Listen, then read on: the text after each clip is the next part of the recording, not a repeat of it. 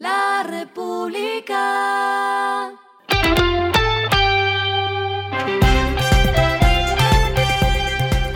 Al final de la jornada, esto es lo que debes saber sobre el comportamiento de los negocios, las finanzas y la economía. Las movidas de hoy fueron.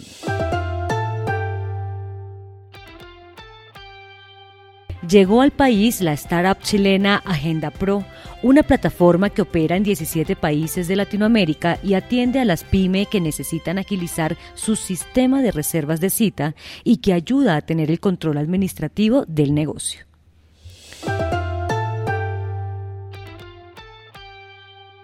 El empresario Luis Carlos Sarmiento Angulo inauguró hoy el Centro de Tratamiento e Investigación sobre Cáncer, en el que se invirtió 1,3 billones de pesos para habilitar más de 176 habitaciones. La primera etapa de este megaproyecto suma 100.000 metros cuadrados de construcción destinados a servicios hospitalarios, con una torre de hospitalización de 11 pisos, una instalación de 5 pisos para servicios ambulatorios y un centro de investigación.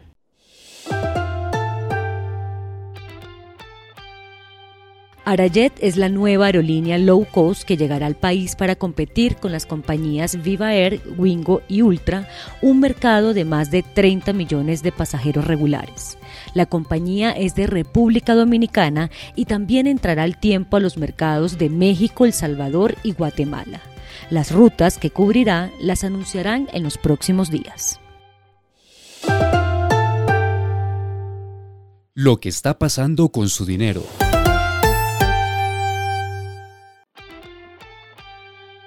El dólar volvió a subir más de 100 pesos tras varios días bajando y aunque la tensión en el mercado sigue al creer que la divisa puede llegar a los 5 mil pesos, hay proyecciones que apuntan a lo contrario. Les hablo de la más reciente encuesta de opinión financiera de Fedesarrollo, donde los analistas prevén que al cierre de año se situará en 4.200 pesos. Si bien la cifra es alta frente a las expectativas del mes anterior, cuando aseguraron que el dólar cerraría en 3.820 pesos, este número está por debajo de la actual cotización de la moneda estadounidense.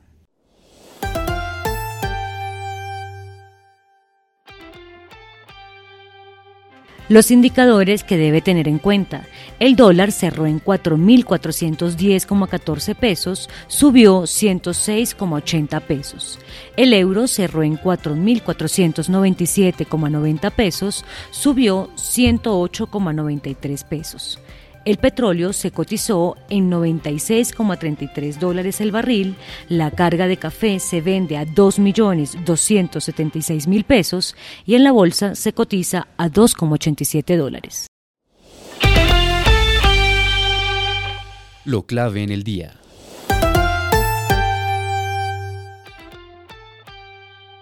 JP Morgan elevó el pronóstico de crecimiento de la economía colombiana de 6,5% a 7,2% para finales de 2022.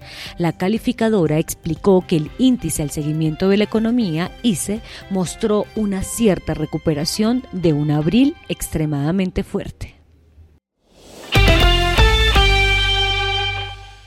A esta hora en el mundo.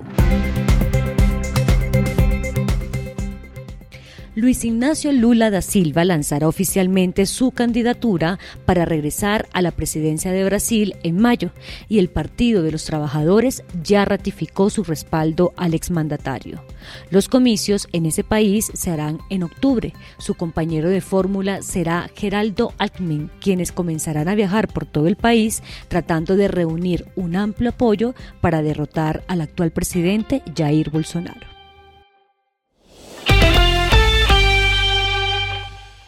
Y el respiro económico tiene que ver con este dato.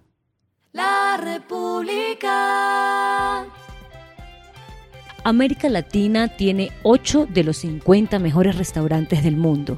Destaca Central en Perú, que ocupó el segundo lugar en el top mundial, luego Pujo y Quintonil de México en el puesto 5 y 9 respectivamente, Maido y Maita de Perú en el puesto 9 y 32, y Leo de la chef colombiana Leonor Espinosa aparece en el lugar 48.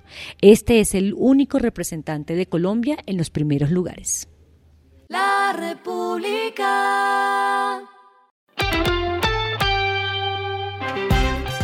Y finalizamos con el editorial de mañana, un espectáculo que debe evitar el nuevo Congreso.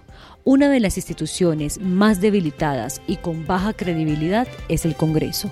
Ahora que hay una nueva bancada, retaliaciones, venganzas y bromas no debe ser el talante del legislativo. Esto fue Regresando a casa con Vanessa Pérez.